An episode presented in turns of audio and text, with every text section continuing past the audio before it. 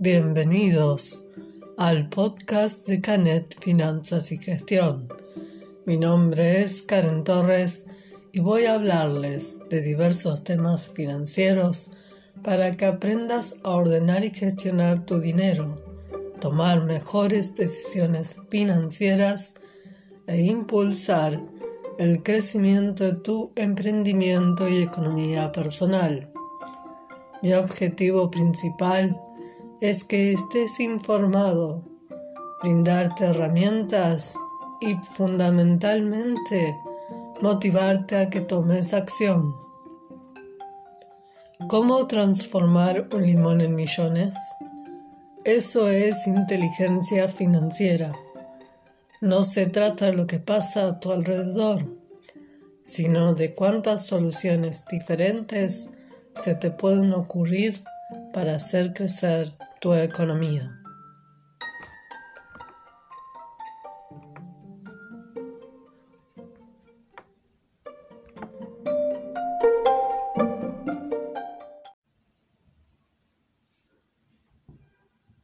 ¿Cómo cuidar tus finanzas en tiempo de cuarentena? ¿Qué se llevó la cuarentena? ¿Afectó de alguna forma tus bolsillos? Hoy estamos frente a un escenario de incertidumbre y con una caída en la actividad local y mundial. Recuerda que este no es un momento para realizar gastos desmedidos. Aplica el sentido común. Compra solo lo que necesitas y aprende a distinguir lo que es imprescindible y lo que no. Por eso, te propongo una serie de tips para que puedas gestionar mejor tus finanzas. 1. Prepara un presupuesto de crisis.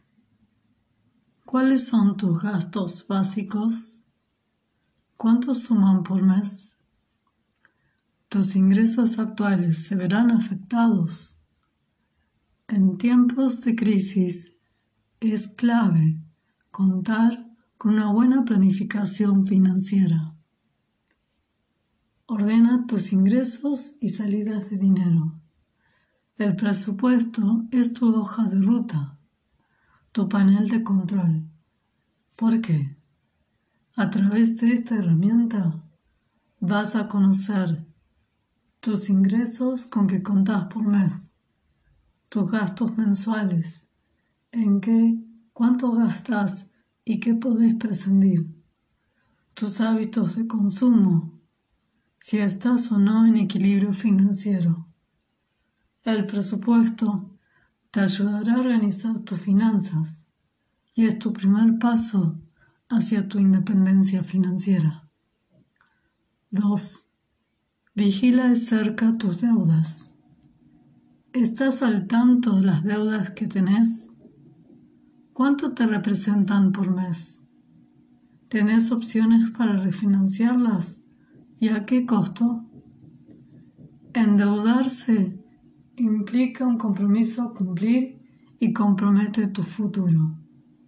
Si tenés deudas, lo ideal es que organices un plan para cancelarlas, pero en tiempos de crisis se hace más difícil. 3 gasta menos de lo que ganas. Independientemente de tu nivel de ingresos, podés formar parte de estas categorías de personas, las que gastan más de lo que ganan y acumulan deudas, la gente que gasta todo lo que gana y no puede ahorrar, o aquellos que ahorran un porcentaje de sus ingresos mensuales. ¿A qué grupo perteneces? Ahorrar no es solo no saber, ahorrar no es solo saber gastar, sino también, lo más importante, es pagarse primero a uno mismo. 4. Fondo de emergencia. Si alguna vez pasara ese imprevisto o esa cosa inesperada, ¿estarías preparado preparado financieramente? ¿Contás con un fondo que cubra tus necesidades por dos o tres meses. El fondo de emergencia es esa reserva de dinero. Un colchón financiero de 3 a 6 meses de gastos fijos. Te ayuda a salir en apuros. Evita que te endeudes.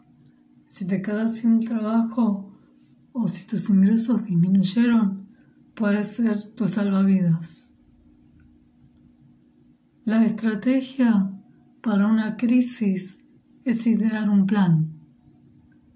Aprovecha este tiempo para aprender sobre tus finanzas. Tener un presupuesto realista es tu base para administrar bien tus recursos.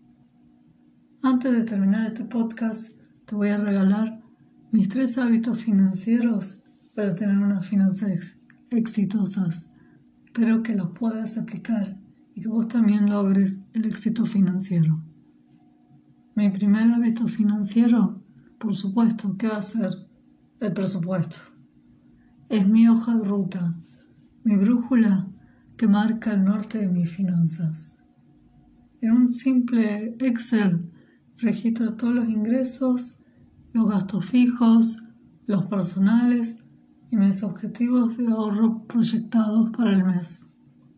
Y a medida que transcurre, voy realizando los ajustes que correspondan y evalúo alternativas de acción. Y también analizo por qué en un mes se gastó más o se gastó menos o por qué no alcancé determinado objetivo de ahorro. 2. Siempre reviso mi resumen de tarjeta de crédito y los tickets de compra. El resumen para ver que no haya algún gasto que no haya realizado, puede pasar, o si que en qué gasté ese mes con la tarjeta de crédito. Y en los tickets, que lo que me cobren sea correspondiente al precio que yo vi en el local. Esto te ayuda a evitar pérdidas de dinero. Y acordate que el dinero hay que mirarlo de cerca. Y mi último tip, ¿qué medio de pago uso?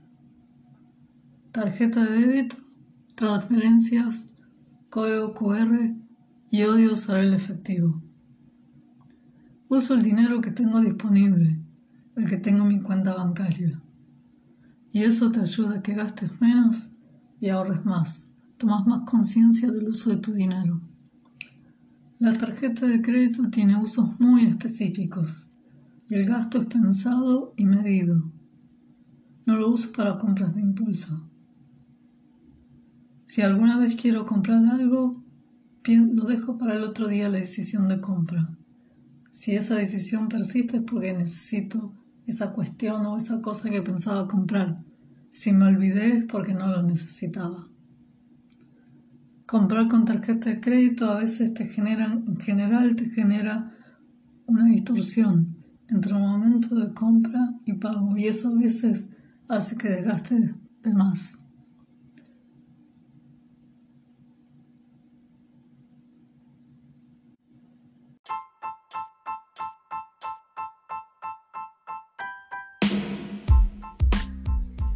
Este episodio ya terminó. Gracias por escucharme. Dedicaste 10 minutos de tu tiempo a educarte financieramente. Si te gustó, comparte este podcast y no te olvides de suscribirte. Y como dice Anthony Robbins, el camino hacia el éxito es tomar acción masiva y determinada.